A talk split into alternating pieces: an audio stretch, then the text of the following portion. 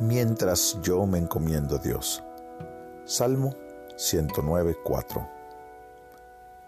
Las lenguas mentirosas estaban ocupadas en contra de la reputación de David, pero él no se defendió. Llevó su caso a un tribunal superior y rogó ante el mismo gran rey. La oración es el método más seguro de responder a las palabras de odio.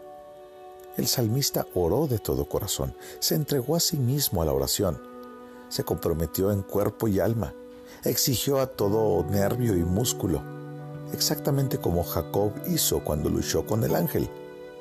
Por eso y solo por eso, todos nosotros debemos acercarnos rápidamente al trono de gracia. Así como las sombras no tienen poder porque no hay sustancia en ellas, Así es con esas oraciones que no son efectivas si cuando las hacemos no nos entregamos con sinceridad y con intenso deseo, pues carecen de lo que les daría fuerza.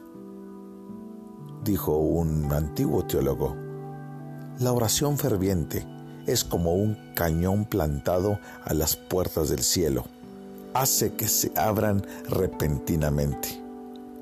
La falta común de la mayoría de nosotros es nuestra rápida disposición a ceder a las distracciones. Nuestros pensamientos andan errantes de aquí para allá, avanzamos poco hacia nuestro fin deseado. Somos dispersos de pensamiento, nuestra mente divaga. Es como el mercurio.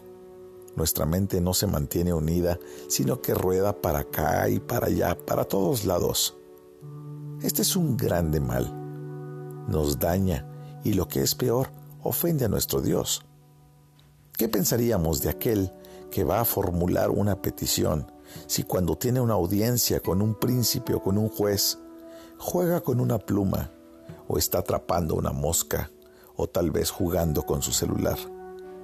La continuidad y la perseverancia están implícita en lo que expresa nuestro texto. David no clamó una vez y luego cayó en silencio. No, no, no. Su clamor santo fue continuo hasta que trajo la bendición. Hermanos, la oración no debe ser un trabajo casual para nosotros. Más bien debería ser nuestra ocupación diaria, nuestro hábito y vocación. Así como los artistas se entregan a sus papeles y los poetas a sus documentos, así debemos dedicarnos a la oración debemos estar inmersos en la oración, como si fuera nuestro elemento. Y como decía el apóstol Pablo, orar sin cesar. Señor, enséñanos a orar, para que prevalezcamos más y más en oración. Yo te pregunto el día de hoy, ¿y tú ya oraste hoy?